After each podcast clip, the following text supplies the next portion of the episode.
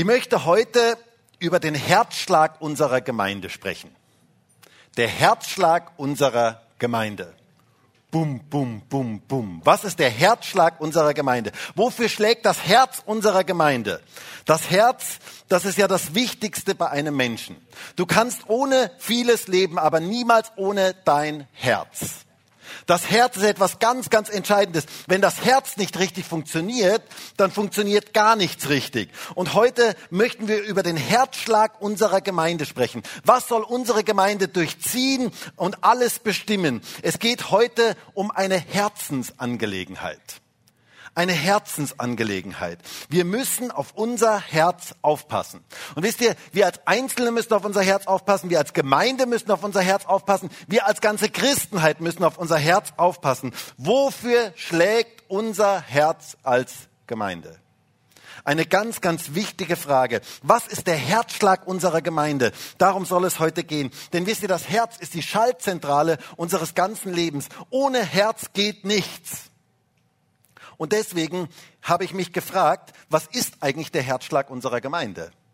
Wofür sind wir eigentlich als Gemeinde da? Was treibt uns eigentlich an? Was ist unsere Bestimmung? Was motiviert uns immer wieder weiterzugehen? Was ist der Herzschlag unserer Gemeinde?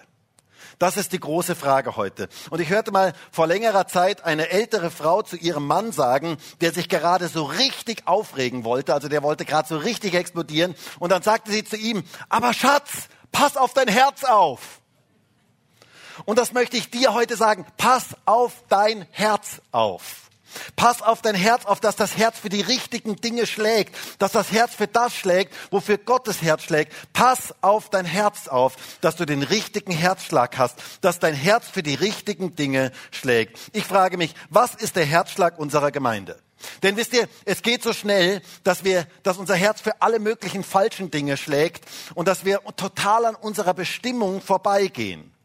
Heute geht es um eine Herzensangelegenheit und ich wünsche mir so sehr, dass Gott unser Herz erreichen kann, berühren kann, verändern kann, dass wir das, den Her das Herz Gottes aufnehmen können, den Herzschlag Gottes aufnehmen können und dass wir das in unser Leben übernehmen können. Das ist der Wunsch und das Gebet für unsere Gemeinde, für diesen Gottesdienst heute, dass unser Herz für das schlägt, wofür Gottes Herz schlägt. Was ist der Herzschlag unserer Gemeinde? Was ist das, was unsere Gemeinde antreibt oder sollte ich besser sagen, vielleicht antreiben sollte? Ich möchte einen wunderschönen Bibeltext mit uns lesen, der einer meiner Lieblingstexte aus dem Neuen Testament ist. Und jetzt sagst du vielleicht, ja Markus, Moment, das sagst du eigentlich bei allen Texten, die du hier vorne vorliest. Ja, das stimmt, das ist wirklich wahr. Ähm, die Bibel ist einfach genial. Die Bibel ist einfach ein geniales Buch und ich liebe ganz, ganz viele Bibeltexte. Aber dieser Text, der ist mir richtig zu Herzen gegangen. Und zwar im wahrsten Sinne des Wortes. Und ich wünsche mir so sehr, dass dieser Text unser Herz berühren kann und unser Herz verändern kann, dass wir den Herzschlag Gottes bekommen denn dieser Text offenbart wie wohl kein anderer Text im Neuen Testament das Herz Jesu, worum es Jesus wirklich geht. Und wir lesen aus Matthäus 9, Vers 35 bis Vers 38. Da heißt es, und Jesus zog umher durch alle Städte und Dörfer und lehrte in ihren Synagogen und predigte das Evangelium des Reiches und heilte jede Krankheit und jedes Gebrechen. Als er aber die Volksmenge sah, wurde er innerlich bewegt über sie, weil sie erschöpft und verschmachtet waren wie Schafe, die keinen Hirten haben. Dann spricht er zu seinen Jüngern, die Ernte zwar ist groß, der Arbeiter aber sind wenige. Bittet nur den Herrn der Ernte, dass er Arbeiter aussende in seine Ernte. Wisst ihr, wir erleben hier Jesus, wie er damals über diese Erde ging. Er predigte in den Synagogen, in den Städten und Dörfern heißt es hier. Er verkündigte überall die gute Botschaft, das Evangelium, und zwar das Evangelium vom Reich Gottes. Das war das, worauf die Juden seit Jahrhunderten gewartet hatten, dass endlich das Reich Gottes anbrechen würde. Dazwischen waren ja verschiedenste Weltreiche, das persische Reich, das griechische Reich, das römische Reich und so weiter. Und jetzt trat Jesus mit einer Botschaft, mit einer besonderen Botschaft auf. Und die Botschaft hieß, das Reich Gottes ist nahe herbeigekommen. Das war seine Botschaft. Jetzt geht es los. Das war die Botschaft Jesu. Das Reich Gottes ist da. Das war seine Botschaft. Das war Evangelium. Das war gute Botschaft. Und während er so unterwegs war, predigte er die gute Botschaft, aber er handelte auch dementsprechend, indem er viele Probleme löste, indem Krankheiten geheilt wurden, heißt es hier, indem Gebrechen geheilt wurden, indem Menschen befreit wurden. Die, die Kraft Gottes war manifest da. Die Zeichen dieses anbrechenden Gottesreiches waren sichtbar und erlebbar für alle. Ich möchte mal sagen, das ist doch der Traum jeder Gemeinde, oder? Dass das passiert. Dass wir einerseits da draußen sind in der Welt, in der Gesellschaft und die gute Botschaft verkündigen, die beste Botschaft, die es gibt. Und dass gleichzeitig Gott erlebbar und sichtbar wird. Wir haben eine gute Botschaft. Weißt du das? Wir haben Evangelium, gute Nachricht, die beste Nachricht, die es gibt. Wir haben keine frustrierende, einengende, zerstörende Botschaft, sondern wir haben die beste Botschaft, die es gibt. Das Reich Gottes ist da. Das ist unsere Botschaft. Und wir haben den Wunsch, dass Menschen praktisch Gott erleben dass Kranke geheilt werden. Wir haben den Wunsch, dass die Armen gespeist werden, dass Gerechtigkeit hervorkommt. Das ist doch unser Traum als Gemeinde, oder? Das ist doch das, was wir uns wünschen. Verkündigung des Evangeliums, der guten Botschaft und gleichzeitig Kraft Gottes, dass die Menschen ihn sichtbar erleben. Aber wisst ihr, wenn wir diesen Text etwas genauer lesen, dann sehen wir hier einen Schlüssel, wie wir dahin kommen, dass diese Dinge geschehen und einen Schlüssel, der Jesus eigentlich dazu brachte, dass diese Dinge da geschahen. Und das hat etwas mit dem Herzschlag unserer Gemeinde zu tun. Wir sehen hier in unserem Text, wie an kaum einem anderen Text im Neuen Testament, den Herzschlag Jesu und warum diese Dinge eigentlich geschahen. Wir haben hier einen einzigartigen Einblick in das Herz Jesu und sehen, was genau geschah und was er sah und was ihn antrieb. Und davon möchten wir heute lernen. Und damit sind wir heute bei der ersten Frage. Und die erste Frage heißt, was sahen die Augen Jesu? Was sahen die Augen Jesu? Was sah Jesus? Wisst ihr, er schaute über die Volksmengen und was sahen seine Augen?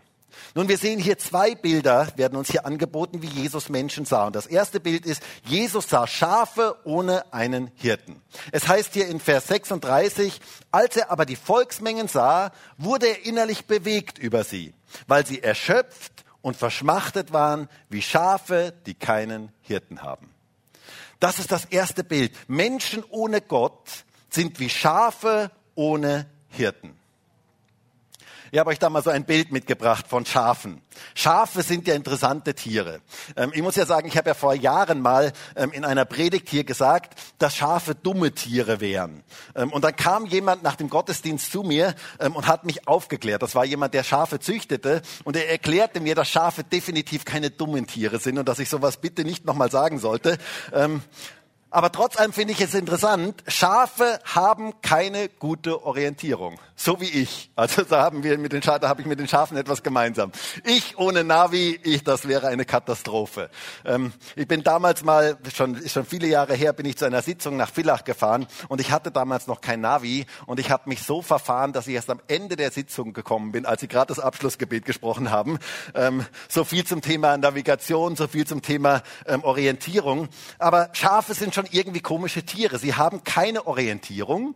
Sie brauchen einen Hirten und sie sind Herdentiere. Sie können ohne eine Herde eigentlich nicht wirklich leben. Und trotz allem haben sie immer den Drang, ihren eigenen Weg zu gehen. Schon etwas sehr, sehr Interessantes. Ähm, erinnert uns irgendwie an uns Menschen, oder?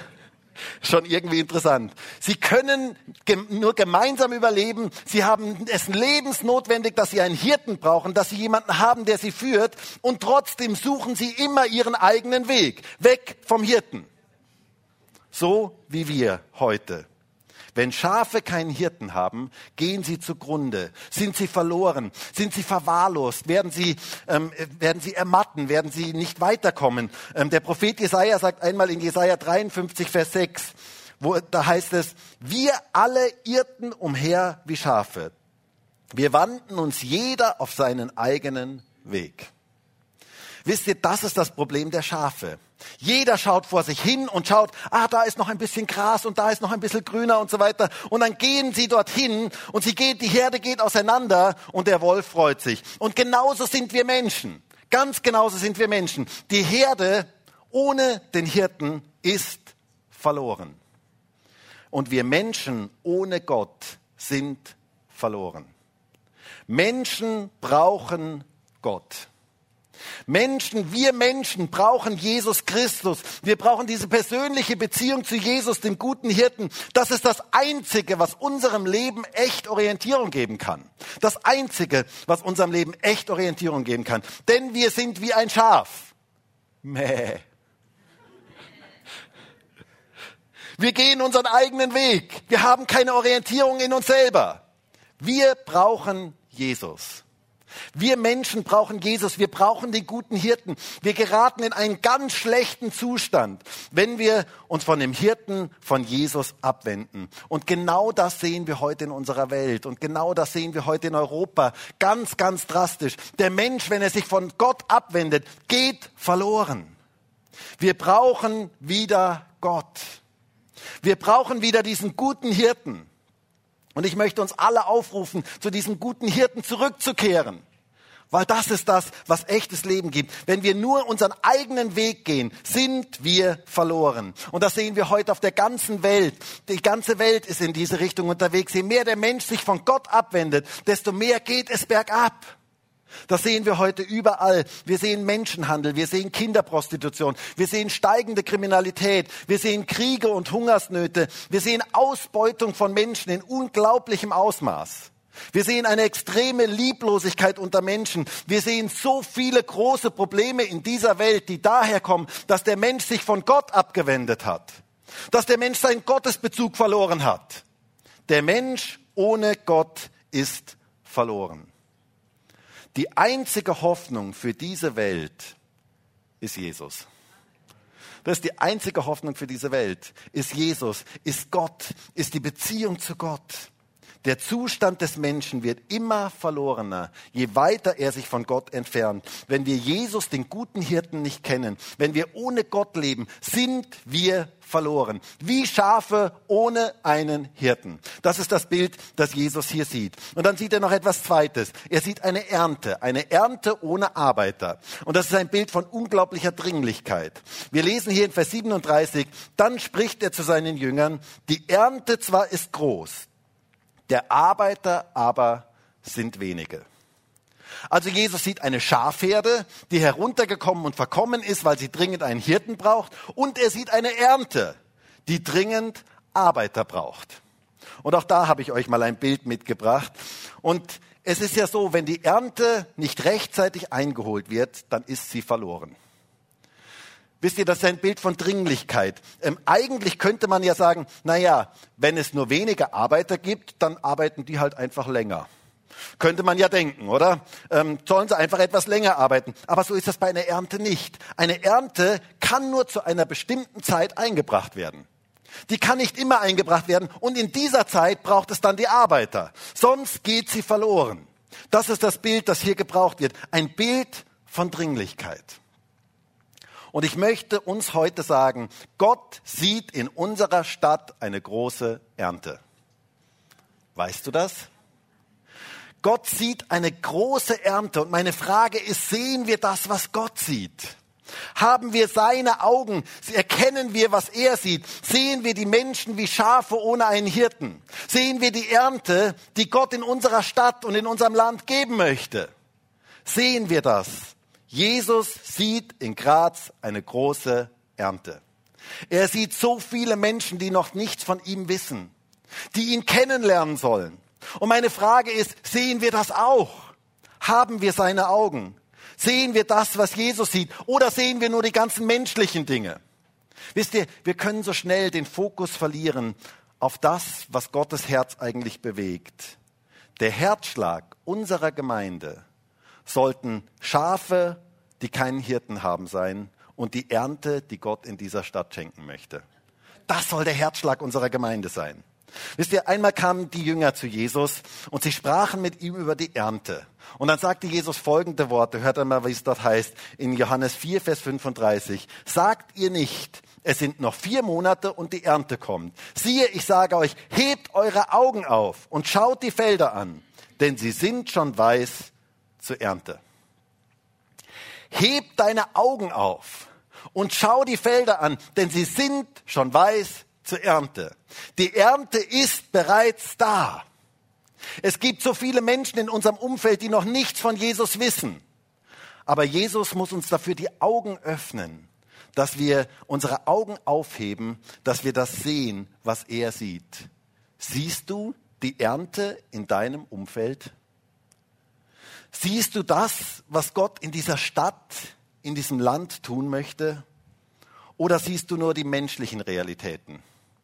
Wisst ihr, mich hat Gott vor einiger Zeit genau mit dieser Stelle angesprochen, ähm, als ich so wieder mal so die negativen Entwicklungen in der Welt gesehen habe und alles Mögliche und so weiter. Und dann manches Mal ganz übersehe, was Gott eigentlich tut.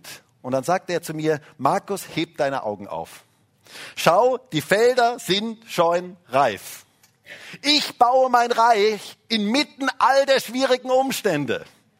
Wisst ihr, das finde ich faszinierend. Und möge Gott uns doch die Augen öffnen dafür, dass wir die Ernte sehen können, dass wir das sehen können, was Gott tun möchte. Dass wir die Ernte sehen, dass wir den Herzschlag, dass das der Herzschlag unserer Gemeinde ist. Die Ernte, die Gott schenken möchte. Und wisst ihr, in der Erntezeit hat die Ernte Priorität. Das ist etwas ganz, ganz Wichtiges. Es ist ein Bild von Dringlichkeit. Ich habe das schon gesagt. Wenn die Ernte eingebracht wird, muss sich alles andere unterordnen. Ihr müsst mal einen Bauer fragen, was in der Erntezeit wirklich zählt. Da gibt's nur eins, die Ernte. Das ist das Einzige. Da gibt's keinen Urlaub, da gibt's kein Feiern. Früher, in früheren Zeiten durften die Kinder noch nicht mehr in die Schule gehen in der Erntezeit, weil sie alle mithelfen mussten, weil die Ernte eingebracht werden musste. Erntezeit ist eine Zeit, Prioritäten zu setzen. Und meine Frage ist, worauf sind deine Prioritäten in deinem Leben gesetzt? Wo sind deine Prioritäten gesetzt? Auf was? Auf das, was Gott tut oder auf alles mögliche andere? Wisst ihr, die Bibel fordert uns auf, dass wir Gott und sein Reich an erste Stelle setzen sollen. Das soll der Herzschlag sein, der Herzschlag unseres Lebens. In Matthäus 6, Vers 33 heißt es, trachtet aber zuerst nach dem Reich Gottes und nach seiner Gerechtigkeit und dies alles wird euch hinzugefügt werden.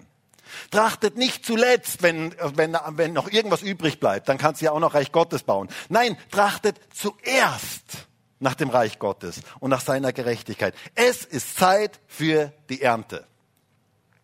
Wisst ihr, mich fragte vor einiger Zeit mal jemand, ähm, und der meinte das ganz ernst, er sagte zu mir, Markus, glaubst du wirklich, dass Gott noch einmal Erweckung in Österreich schenken möchte? Und ich schaute diese Person ganz verwundert an und ich sagte, selbstverständlich.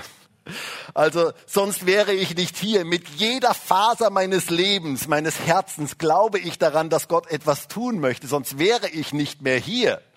Gott möchte etwas tun. Das treibt mich an, das bewegt mich, das bewegt mein Herz, das berührt mein Herz. Das ist der Herzschlag meines Lebens und das soll auch der Herzschlag unserer Gemeinde sein. Gott möchte etwas tun.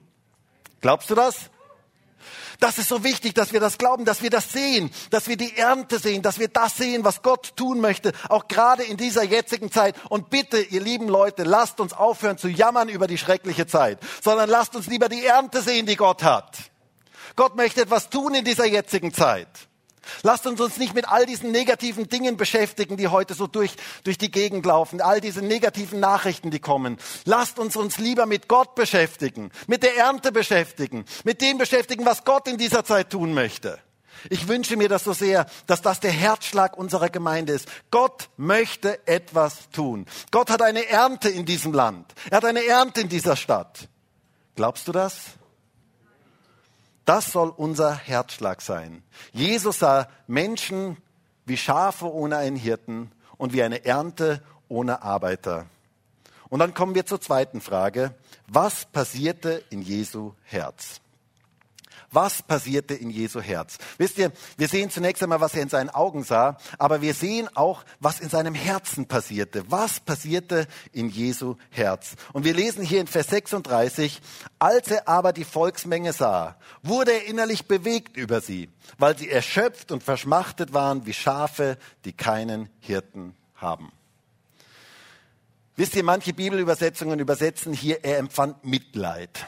Ich finde das ein bisschen schwach übersetzt, weil dieses Wort Mitleid sich in unserer Sprache sehr, sehr abgenutzt hat. Das war früher mal ein anderes Wort, aber ähm, heute ist das so ein bisschen so ein weicheres Wort. Ähm, die Luther 1912 übersetzt hier, es jammerte ihn. Also so richtig deftig. Ähm, oder die neue Genfer Übersetzung übersetzt hier, es ergriff ihn tiefes Mitgefühl. Im Grundtext steht hier ein ganz, ganz interessantes Wort. Es steht hier das Wort, es drehten sich ihm die Eingeweide um.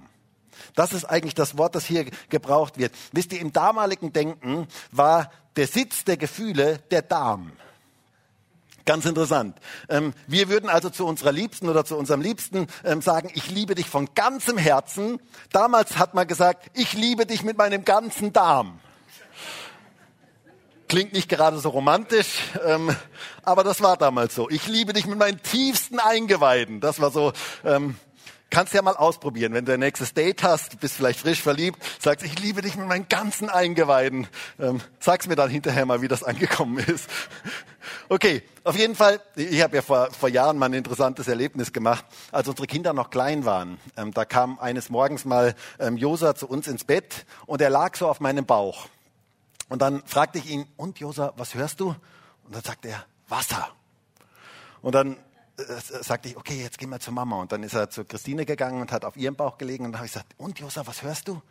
Dann überlegt er, dann sagt er, Hubschrauber. das fand ich ganz lustig. Ähm, Josa war ganz orientalisch unterwegs, weil, ähm, also im damaligen Denken, das Zentrum der Gefühle war der Bauch oder war der Darm. Ähm, wir haben im Deutschen übrigens ein ähnliches Wort. Ähm, wir sagen, ich habe da so ein Bauchgefühl. Das kennt ihr vielleicht, weil ähm, ist so ähnlich wie das, was, was wir hier lesen. Oder wenn wir diesen Text in unserer heutigen Sprache gut rüberbringen würden, würde ich hier übersetzen, es drehte sich ihm der Magen um. Das kennen wir ja auch, weil wenn sich uns der Magen umdreht. Das ist eigentlich hier gemeint. Das ist das, was hier gesagt wird. Es geht um unsere Gedärme, um unsere Eingeweide, um unseren Darm. Es geht darum, dass sich uns der Magen umdreht. Jesus drehte drehte sich der Magen um angesichts der Not und der Verlorenheit der Menschen.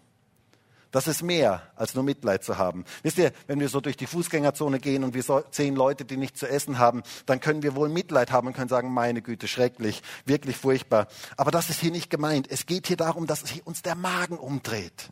Dass sich uns das ganz, ganz tief innerlich bewegt, wenn wir die Not der Menschen sehen. Jesus war ganz tief in seinem Herzen ergriffen. Und wisst ihr, das ist das, was wir heute brauchen. Das ist das, was wir heute brauchen. Das ist der Charakter, das Wesen Jesu. Es drehte sich ihm der Magen um, als er die Verlorenheit der Menschen sah. Und meine Frage ist, wie ist es bei uns? Was bewegt dein Herz? Was bewegt dein Herz? Was bewegt dich wirklich? Ist es dein Haus, dein Auto, dein Geld, deine Karriere, dein Job? Oder bewegt dein Herz das, was Gottes Herz bewegt? Wisst ihr, ich wünsche mir so sehr, dass wir Gottes Herz bekommen. Ich wünsche mir so sehr, dass das uns bewegt, was Gottes Herz bewegt.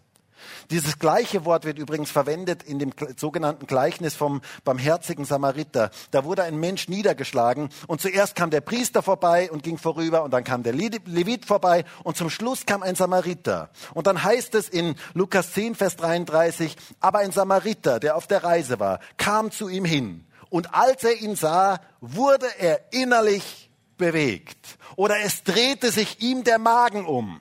Dasselbe Wort. Es drehte sich ihm der Magen um, als er die Not dieses Menschen sah. Und wisst ihr, ich denke, der Priester, der hatte wahrscheinlich auch Mitleid. Er ging vermutlich vorbei und sagte sich, Mei, so ein armer Mensch, der da liegt. Aber ich muss weiter. Ich muss zum Tempel. Ich muss meinen Priesterdienst verrichten. Aber dieser barmherzige Samariter, der war tief in seinem Herzen berührt. Und wisst ihr, das ist der Herzschlag Jesu. Den brauchen wir. Er war berührt über die Not und über die Verlorenheit der Menschen. Und das sollte auch unser Herzschlag als Gemeinde sein. Darf ich dich mal fragen, was bewegt dein Herz? Wie schaut es in deinem Herz aus? Ist es die Ernte? Ist es die Verlorenheit der Menschen, was dein Herz bewegt? Oder sind es alle möglichen anderen äußeren Dinge? Oder drehst du dich vielleicht nur um dich selber? Nur um dich selber, dass es dir gut geht, ist dein einziges Gebet, ich, du, meiner, mir, Herr, segne du uns vier. Geht's nur um dich selber? Oder hast du das Herz Jesu. Was bewegt dein Herz? Wisst ihr, wir brauchen das Herz Jesu, dass unser Herz für das schlägt, wofür Gottes Herz schlägt. Der Herzschlag unserer Gemeinde soll der Herzschlag Jesu sein. Das, was wir hier in diesem Text lesen. Was passiert aber, wenn das Herz Jesu fehlt? Und damit sind wir bei der dritten Frage heute. Was ist, wenn das Herz Jesu fehlt? Wisst ihr, dann wissen wir noch vielleicht alles Mögliche im Kopf und haben vielleicht sogar eine extrem saubere Theologie, aber unser Herz bleibt total leer. Und das ist etwas ganz, ganz Tragisches. Ich denke da an eine Geschichte im Neuen Testament, die das gut veranschaulicht. Wir lesen in Johannes 9, Vers 1 bis Vers 3 eine echte Kontrastgeschichte zu unserer Geschichte von Jesus, ähm, von dem, wie Jesu Herz schlug. Und es heißt dort in Johannes 9, Vers 1, und als er vorüberging, sah er einen Menschen blind von Geburt. Und als seine Jünger fragten, und seine Jünger fragten ihn und sagten, Rabbi, wer hat gesündigt? Dieser oder seine Eltern, dass er blind geboren wurde? Jesus antwortete, weder dieser hat gesündigt noch seine Eltern, sondern damit die Werke Gottes an ihm offenbart würden. Was für eine interessante Kontrastgeschichte, die ich mal miteinander vergleichen möchte mit unserer Geschichte von Jesus, wie Jesus Menschen sah. Jesus sah hier einen blinden Mann, der vermutlich bettelte. Und Jesu Herz war bewegt von der Not und er hatte Erbarmen mit diesem Mann. Und die Jünger? Wovon waren die Jünger ergriffen? Von einer theologischen Frage. Einer theologischen Frage. Ja, wie ist das denn jetzt eigentlich zu bewerten? Ähm, ja, wer hat denn jetzt eigentlich gesündigt? Der oder seine Eltern? Merkt ihr etwas? Ihnen ging es hier gar nicht um diesen Mann, sondern ihnen ging es um theologische Richtigkeiten. Dazu muss man wissen, dass im Judentum es damals die Lehre gab, dass Krankheit immer Folge von persönlicher Sünde ist. Und so stellte sich natürlich die Frage, ja, wer hat denn jetzt gesündigt? Dieser oder seine Eltern? Sie diskutierten Theologie im Anbetracht der Not eines Menschen. Ach, was diskutieren Christen gerne Theologie? Und grundsätzlich ist dagegen gar nichts zu sagen. Ich bin absoluter Fan von sauberer, biblisch fundierter Theologie. Aber wenn das der Herzschlag der Gemeinde wird, dann wird es sehr, sehr kalt und sehr, sehr leer. Der Herzschlag der Gemeinde Jesu muss die Not der Menschen sein. Und wie können wir ihnen begegnen? Nichts gegen gute Theologie, aber der Stellenwert ist eine ganz große Frage. Über welche theologischen Themen haben sich Christen schon alles zerstritten im Lauf der Kirchengeschichte? Es ist eine Tragik, es ist ein Jammer. Ähm, sie haben sich zerstritten über alle möglichen Themen und haben gar nicht erkannt, dass eine ganze Welt verloren geht dass eine ganze Welt nichts von Jesus weiß. Ich denke mir manches Mal, was Christen manches Mal so alles diskutieren, das hat überhaupt keine Relevanz in Bezug auf die Not dieser Welt, auf die Menschen, die Jesus nicht kennen. Und ich glaube, dass es wichtig ist, dass wir den Herzschlag Jesu bekommen. Wisst ihr, wir brauchen das Herz Jesu. Das ist der Schrei meines Herzens. Wir brauchen das Herz Jesu. Wir brauchen den richtigen Herzschlag in unserer Gemeinde. Dann können wir über Theologie diskutieren aber dann werden wir niemals den Fokus verlieren, den richtigen Fokus verlieren. Und hier in unserem Text geht es ja sogar um eine ganz wichtige Frage, um die Schuldfrage. Wisst ihr, das ist ja die wichtigste Frage von allen. Wer ist eigentlich schuld? Ich weiß nicht, ob ihr das schon mal so festgestellt habt. Wenn irgendwo irgendetwas passiert, ist immer die erste Frage, wer ist eigentlich schuld? Und dann wird irgendjemand ausgetauscht und dann geht das Ganze wieder weiter. Ähm, es ist immer die Schuldfrage. Wer ist eigentlich schuld? Und diese Frage zieht sich durch die Menschheitsgeschichte durch. Ganz vom Garten Eden bis heute zieht sich diese Frage durch. Wer ist eigentlich schuld? Und ich finde es total spannend, wie Jesus diese Frage komplett beiseite schiebt. Und er sah einen Menschen und seine Not. Jesus hatte Erbarmen. Sein Herz wurde bewegt, als er die Not der Menschen sah. Und wisst ihr, das brauchen wir. Das soll der Herzschlag unserer Gemeinde sein. Ich wünsche mir so sehr, dass das der Herzschlag unserer Gemeinde ist. Wisst ihr, wir können so viele Meinungen haben, warum, wie, wer schuld ist. Aber dass wir das Reich Gottes nicht weiterbringen. Das, was wir brauchen, ist das Herz Jesu. Das soll der Herzschlag unserer Gemeinde sein. Das Herz für die Verlorenen, für die Kaputten, für die Zerschlagenen, für die Gottfernen. Dafür schlägt Jesu Herz. Und die Frage ist, schlägt auch unser Herz dafür. Schlägt unser Herz für die Schafe ohne Hirten, für die Ernte ohne Arbeiter. Wisst ihr, Die Welt ist in der Dunkelheit und es braucht so dringend das Licht von Jesus in dieser Welt. Und wir als Gemeinde dürfen das Licht in diese Welt hineintragen, in die Dunkelheit dieser Welt hineintragen. Wir sollen so etwas sein wie der Mond. Ich weiß nicht, ähm, ihr wisst das wahrscheinlich. Der Mond hat ja kein eigenes Licht, sondern er reflektiert das Licht der Sonne. Und wir sollten Mond sein in dieser Welt. Wir sollten das Licht der Sonne hineintragen in diese Welt. Und ich wünsche mir so sehr, dass wir Vollmond haben. Ich wünsche mir so sehr, dass wir eine Vollmondgemeinde sind, dass wir eine Gemeinde sind, die so richtig den, das Licht Gottes in diese Welt hineinstrahlt. Und wir wollen eine Gemeinde des Vollmonds sein, die das Herz Jesu in diese Welt hineinträgt, die Jesus sichtbar macht in dieser Welt. Wir sind die Arme und Beine von Jesus. Weißt du das? Wir repräsentieren Jesus auf dieser Erde. Wir sollen sein Licht in diese Welt hineintragen. Und es hat etwas mit diesem Herzschlag Jesu zu tun, dass wir sein Herz bekommen. Jesu Herz schlägt für Menschen. Sein Herz schlägt für deine Arbeitskollegen, für deine Nachbarn, für deine Verwandten, für deine Bekannten. Er möchte Menschen begegnen. Er möchte Menschen retten. Er möchte Menschen verändern, berühren, ihnen helfen. Und deshalb bist du da. Du sollst sein Arm, sein Bein, du sollst er, ihn repräsentieren auf dieser Erde. Wir sollen, wir wollen eine Vollmondgemeinde sein, die Gottes Licht in diese Welt hineinträgt. Und lasst uns aufhören mit allen möglichen nutzlosen, frommen Diskussionen, die niemanden retten und niemanden weiterhelfen, sondern lasst uns Jesus in diese Welt hineintragen. Das ist das, was Gott möchte. Das ist sein Herz. Das ist das, wofür er gekommen ist. Und jetzt ist natürlich die große Frage, wie bekommen wir denn das Herz Jesu?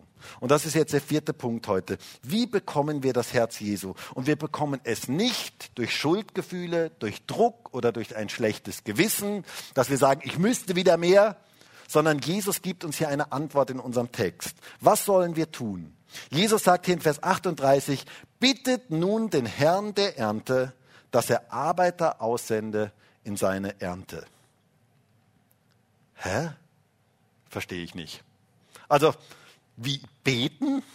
Also, Moment, wenn die Ernte jetzt reif ist, dann sollten wir jetzt nicht zu lange beten und nicht zu lange reden, sondern sollten wir jetzt in die Ernte gehen, würde ich sagen. Also, warum spricht Jesus hier von Gebet? Sollten wir nicht direkt in die Ernte gehen? Also, ich würde sagen, die Ernte ist reif, lass uns nicht lang beten, sondern lass uns arbeiten. Lass uns endlich die Ernte einbringen. Aber Jesus spricht davon, dass wir den Herrn der Ernte bitten sollen, dass er Arbeiter aussendet in seine Ernte. Wow. Ich glaube, hier ist ein ganz, ganz großes Geheimnis verborgen. Wisst ihr, ich habe mich nämlich gefragt, welcher Bauer bräuchte eigentlich die Aufforderung, seine Ernte einzuholen? Also mal ganz ehrlich, das ist doch normal, dass er Arbeiter ausschickt. Das ist ja sein Interesse. Das ist ja das, wofür er eigentlich gelebt hat für die Ernte. Warum sollte man den Herrn der Ernte darum bitten? Und ich glaube, dass es hier eigentlich um uns geht, um unser Herz geht. Dass es hier darum geht, wenn wir anfangen für die Ernte zu beten, wenn wir anfangen für Erntearbeiter zu beten, dann wird unser Herz verändert. Und dann werden wir bereit für die Ernte. Im Gebet verändert sich unser Herz für die Ernte. Dann sehen wir plötzlich meine Nach unsere Nachbarn anders. Dann sehen wir plötzlich die Not der Menschen um uns her. Ich bekomme plötzlich einen anderen Blick für die Situation dieser Welt. Ich bekomme plötzlich eine ganz andere Perspektive für die Dinge. Alles verändert sich durch das Gebet. Deshalb ist es ein gutes und wichtiges Gebet für uns alle, dass wir den Herrn der Ernte bitten, dass er Arbeiter aussendet in seine Ernte. Das verändert unser Herz und wir fangen an, plötzlich die Ernte zu sehen. Wir fangen an, Menschen mit den Augen Jesu zu sehen, sie zu sehen, wie er sie sieht und unsere Einstellungen verändern sich. Wisst ihr, es ist so wichtig, dass wir für das Herz Jesu in unserem Leben beten. Jesus wartet darauf, dass wir uns mit der Ernte identifizieren denn dann weiß er, dass unser Herz parallel mit seinem schlägt. Dann weiß er, dass wir das richtige Herz haben. Dann weiß er, jetzt kann es losgehen. Jetzt haben sie das richtige Herz. Deshalb sollten wir darum beten, dass er Arbeiter in seine Ernte sendet. Und wisst ihr, im Gebet begegnen wir ihm. Und wir reden mit ihm über die Ernte. Und wir bitten ihn, dass er uns sein Herz schenkt für die Ernte. Wir flehen darum, dass Gott uns alle Härte und alle Menschenverachtung und alle Hartherzigkeit und alle Kritik anderen Menschen gegenüber wegnimmt und dass wir sein Herz der Barmherzigkeit, des, des Mitleids, des Erbarmens bekommen für die Not der Menschen. Und wisst ihr, vom Herrn ausgesandte Arbeiter bringen die Ernte ganz anders ein. Die haben das richtige Herz. Die haben das richtige Herz. Und genau das brauchen wir. Und darum dürfen wir dafür beten. Und ich wünsche mir so sehr, dass wir als Gemeinde gemeinsam dafür beten, dass wir den Herzschlag Jesu bekommen für die Ernte. Und dass wir beten, dass Gott Arbeiter aussendet in die Ernte. Das brauchen wir als Christenheit in unserer heutigen Zeit mehr als alles andere. Und darum dürfen wir beten. Bittet den Herrn der Ernte, dass er Arbeiter aussendet in seine Ernte. Und dann, und das ist auch mein letzter Punkt heute, darfst du deine eigene Gebetserhörung werden. Werde deine eigene Gebetserhörung. Wisst ihr, wenn wir für berufene Arbeiter für die Ernte beten, dann bekommen wir das Herz Jesu und dann dürfen wir in dieser Haltung in die Ernte gehen. Und wisst ihr, das Problem ist nämlich nicht die Ernte. Die Ernte ist nicht das Problem sondern die fehlenden Arbeiter sind das Problem. Und zwar die fehlenden Arbeiter mit der richtigen Herzenshaltung. Deshalb dürfen wir dafür beten und wir werden vielleicht zu unserer eigenen Gebetserhörung. Es ist ja ganz interessant, dass direkt nach dieser Aufforderung zum Gebet für die Arbeiter heißt es dann in, in dem nächsten Vers, in Vers 1 von äh, Matthäus 10, und als er seine zwölf Jünger herangerufen hatte, gab er ihnen Vollmacht über unreine Geister, sie auszutreiben und jede Krankheit und jedes Gebrechen zu heilen. Und dann Vers 5, diese zwölf sandte Jesus aus und befahl ihnen und sprach. Vers 7, wenn ihr hingeht, predigt und sprecht, das Reich der Himmel ist nahe gekommen. Er sandte sie aus und er gab ihnen Vollmacht, in seinem Namen zu wirken. Sie wurden quasi ihre eigene Gebetserhörung. Aber auf ganz anderem Weg als nur, dass sie selber in die Ernte gehen. Sie wurden von Jesus ausgesandt als Erntearbeiter, als sie für Erntearbeiter gebetet haben. Und wisst ihr, genau dasselbe wird passieren, wenn wir für Arbeiter für die Ernte beten. Wir werden das Herz Jesu bekommen. Wir werden die Ernte ganz neu sehen. Unser Herz wird sich verändern und wir werden zu unserer eigenen Gebetserhörung. Gott wird uns in die Ernte senden. Und dann werden wir berufene, gerufene Erntearbeiter und wir werden wissen, von wem wir gerufen worden sind. Und das macht einen ganz, ganz großen Unterschied. Ich möchte noch auf ein kurzes Detail eingehen in diesem Zusammenhang. Jesus sagt ja hier, wir sollen für die Ernte bitten, dass er Arbeiter aussendet. Und das klingt so schön, aussenden. Aber wisst ihr, dieses griechische Wort aussenden, das hier äh, gebraucht wird, ist interessanterweise nicht das Wort Apostello, das wir vermuten würden, woher der Apostel kommt, was meistens im Neuen Testament für aussenden verwendet worden ist, sondern das Wort, das hier gebraucht wird, ist das Wort ekballo. Und das bedeutet eigentlich hinauswerfen. Ek bedeutet hinaus und ballo heißt werfen. Daher kommt übrigens auch unser Ball. Ähm, und es ist, wird meistens für Dämonenaustreibung verwendet. Es bedeutet hinauswerfen, hinaustreiben. Das heißt, der Herr der Ernte wirft Menschen in die Ernte. So wie man einen Ball wirft. Er macht Menschen sozusagen, ich möchte es mal ein bisschen plastisch sagen, Feuer unter dem Hintern, ähm, dass sie in die Ernte hineingehen. Dasselbe Wort wird übrigens auch verwendet, wenn Vögel Flügge werden, wenn sie aus dem Nest geworfen werden. Ihr kennt das vielleicht. So ein kleiner Vogel, der sitzt so flauschig und weich im Nest ähm, und hat so richtig schön. Und eines Tages kommen Mama und Papa und sie drücken diesen Jungen aus dem Nest heraus. Und er wird hinausgeworfen aus dem Nest, damit er fliegen lernt, damit er erwachsen wird. Dasselbe Wort wird hier verwendet. Jesus möchte uns manches Mal aus dem warmen Nest herauswerfen, damit wir in die Ernte hineinkommen, damit wir in das hineinkommen, was er für unser Leben vorgesehen hat. Und ich habe den Eindruck, es gibt heute Menschen hier und vielleicht auch Menschen jetzt gerade im Livestream, die sind jetzt gerade in einer ganz unsicheren Situation. Du spürst im Moment, es ist wie wenn dich jemand aus dem warmen Nest rausdrückt. Und ich möchte dir sagen, Gott hat einen guten Plan mit deinem Leben. Er möchte dich in die Ernte hineinbringen. Er hat etwas vor mit deinem Leben, aber es hat etwas damit zu tun, dass du aus dem sicheren Boot aussteigst, dass du in die Ernte hineingehen kannst. Er möchte etwas in deinem Leben tun und er möchte dich hinauswerfen in die Ernte. Er möchte, dass du ein guter Erntearbeiter wirst. Aber noch einmal, das tut der Herr der Ernte, nicht wir. Es ist nicht dein Job, Arbeiter für die Ernte zu rekrutieren und sie rauszuschmeißen aus dem Nest. Das tut der Herr der Ernte. Aber wir dürfen beten. Beten für berufene Arbeiter und er wirft Menschen hinaus in die Ernte. Und das tut er auch heute, wenn wir gemeinsam dafür beten. Und wer weiß, vielleicht wirst du deine eigene Gebetserhörung.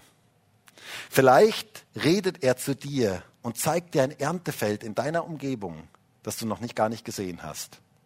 Vielleicht empfängst du ganz neu Gottes Herzschlag heute. Empfängst du ganz neu Gottes Herz für Menschen. Vielleicht siehst du Menschen plötzlich mit einem ganz anderen Blick. Vielleicht kommen dir jetzt Menschen ins Gedächtnis, an die du schon lange nicht mehr gedacht hast, wo Gott etwas tun möchte. Wir brauchen das Herz Jesu. Und Gott möchte in dieser Zeit Menschen in diesem Land erreichen. Noch einmal, die Ernte ist nicht das Problem, sondern die fehlenden Arbeiter. Möge Gott unser Herz berühren, dass wir uns ganz neu für die Ernte hingeben, dass wir Prioritäten setzen und unser Herz ganz neu von Gott berühren lassen, von dem, wofür sein Herz schlägt. Das soll der Herzschlag unserer Gemeinde sein. Wisst ihr, das ist mir so ein großes Anliegen. Diese Predigt, die hat mich selber so berührt. Ich habe schon zwischendurch gemerkt, ich schreie schon wieder so wahnsinnig hier vorne, ähm, weil es mich einfach so berührt. Dieses Thema berührt mich so. Ich wünsche mir so sehr, dass das der Herzschlag unserer Gemeinde ist. Ich wünsche mir so sehr, dass das das ist, was unser Herz wirklich berührt. Ich wünsche mir, dass wir das Herz Jesu bekommen, dass wir diesen Herzschlag haben und dass wir aus diesem Herzschlag heraus Reich Gottes bauen, die Ernte einbringen, dass wir in dieser Zeit uns gebrauchen lassen dieser Zeit, die wir hier sind. Mein Gebet ist, Herr, bitte gib mir, bitte gib uns dein Herz. Lass unser Herz für das schlagen, wofür dein Herz schlägt. Bist du bereit, mit mir heute dafür zu beten? Ich wünsche mir so sehr, dass das der Herzschlag unserer Gemeinde ist, dass das das Zentrum ist. Und ich würde so gerne mit uns gemeinsam dafür beten. Und vielleicht können wir alle gemeinsam aufstehen.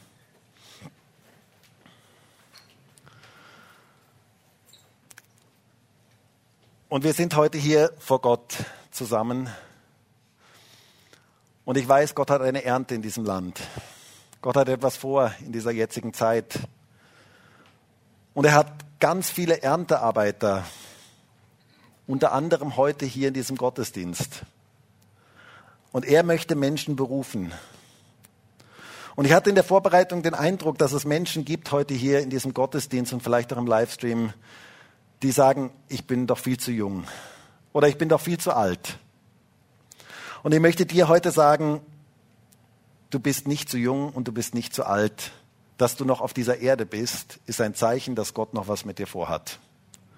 Und er möchte dich gebrauchen als Erntearbeiter in dieser jetzigen Zeit. Und ich würde so gerne mit uns heute gemeinsam dafür beten, dass der Herr uns die Augen öffnen kann für die Ernte, dass wir erkennen, was Gott vorhat. Und dass wir sein Herz bekommen, dass es der Herzschlag und dass das unser Herzschlag wird, das, was er sieht, wie er Menschen sieht. Herr, und ich danke dir dafür, dass du heute hier bist. Und ich danke dir dafür, dass du jetzt Menschen berühren möchtest. Danke dir dafür, dass niemand zu jung ist, niemand zu alt ist, niemand zu unbegabt ist, zu begabt ist, niemand zu reich, niemand zu arm ist. Danke dir dafür, dass du jeden gebrauchen möchtest.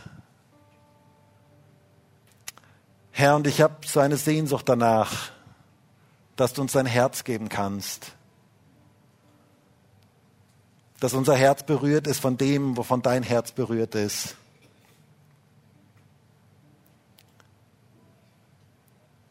Herr, ich bitte dich darum, dass du uns ganz neu berühren kannst, dass wir Prioritäten auf die Ernte setzen. Bitte ich darum, dass du ganz neu uns ausrichten kannst auf das, was du tun möchtest. Dass wir das sehen, was du siehst.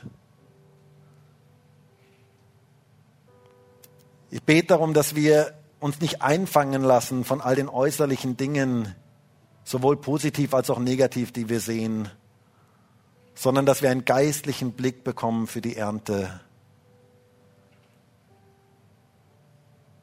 Herr, es sind so viele Menschen in dieser Stadt, die dich nicht kennen. Schafe ohne einen Hirten. Bitte berühre du unser Herz, dass wir Menschen so sehen, wie du sie siehst.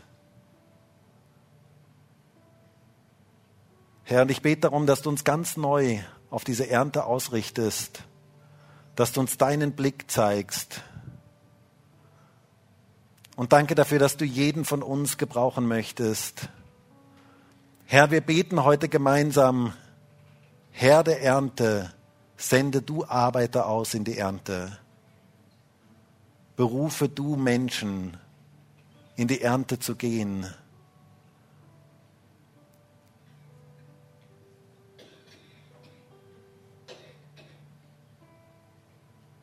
Herr, wir sind bereit, unsere eigene Gebetserhörung zu sein. Wir sind bereit, dass du uns gebrauchen kannst, dass Menschen dich kennenlernen können durch unser Leben. Danke dafür, dass du das wirken möchtest. Jesus, ich bitte dich darum, dass du uns dein Herz gibst. Bitte dich darum, dass du unser Herz veränderst, dort wo unser Herz nur voll theologischer Richtigkeiten ist, aber wir ganz vergessen haben, nicht verstehen, was dein Herz wirklich ist. Bitte berühre du uns. Danke dafür, Jesus.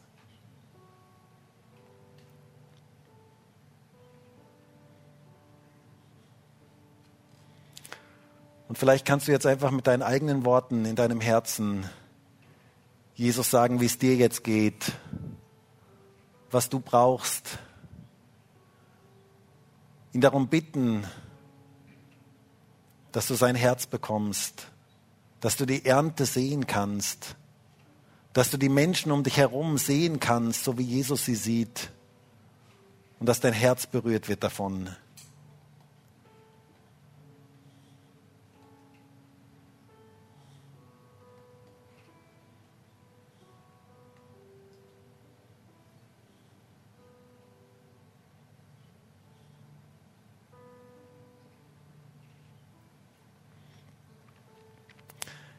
Herr Jesus, und ich danke dir dafür, dass du eine große Ernte in diesem Land, in dieser Stadt vorgesehen hast.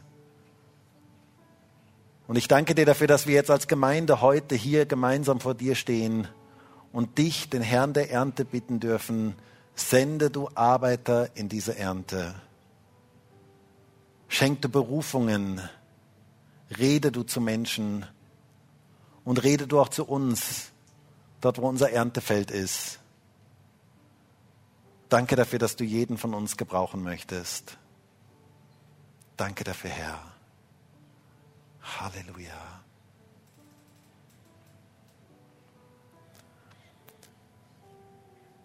Und Gott möchte etwas tun in unserem Leben.